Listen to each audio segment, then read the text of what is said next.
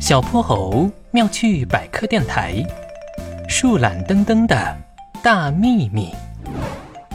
这天，哼哼猪气喘吁吁地跑进教室，一屁股坐在小泼猴边上，瞪圆了乌溜溜的眼睛。小小泼猴，我发现了一个惊天大秘密！学校门口的汉堡店要开业啦？不是不是，那是美滋滋甜品店出新口味啦。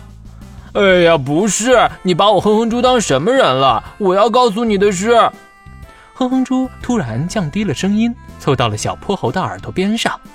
我发现树懒登登从来不拉便便，啊，是真的。我每天都去厕所好几次，可是一次都没碰到过登登。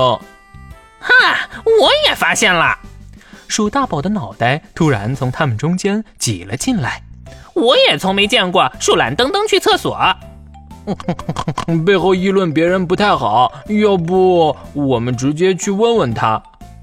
呃，小泼猴的脑门上出现了三条黑线。不过没等他反应过来，哼哼猪和鼠大宝就从座位上一跃而起，伸长脖子找起了树懒登登。不过登登并不在自己的座位上。嗯奇怪，他平时总待在座位上的。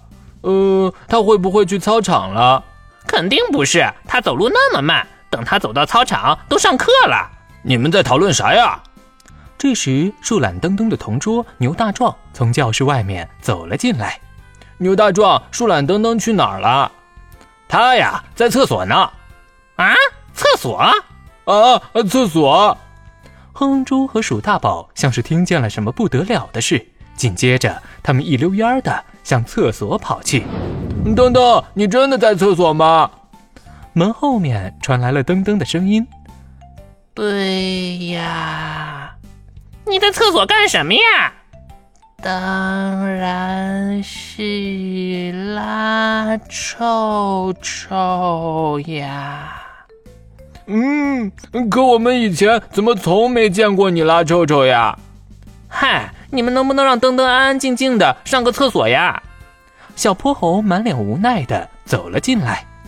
登登是三指树懒，他们的祖先一直生活在树上，因为只吃树叶，而且也不怎么活动，吃的少，能量消耗也少，所以一周只需要拉一次便便就够了。也就是说，他周末就能在家解决，所以你们不太能在厕所遇见他。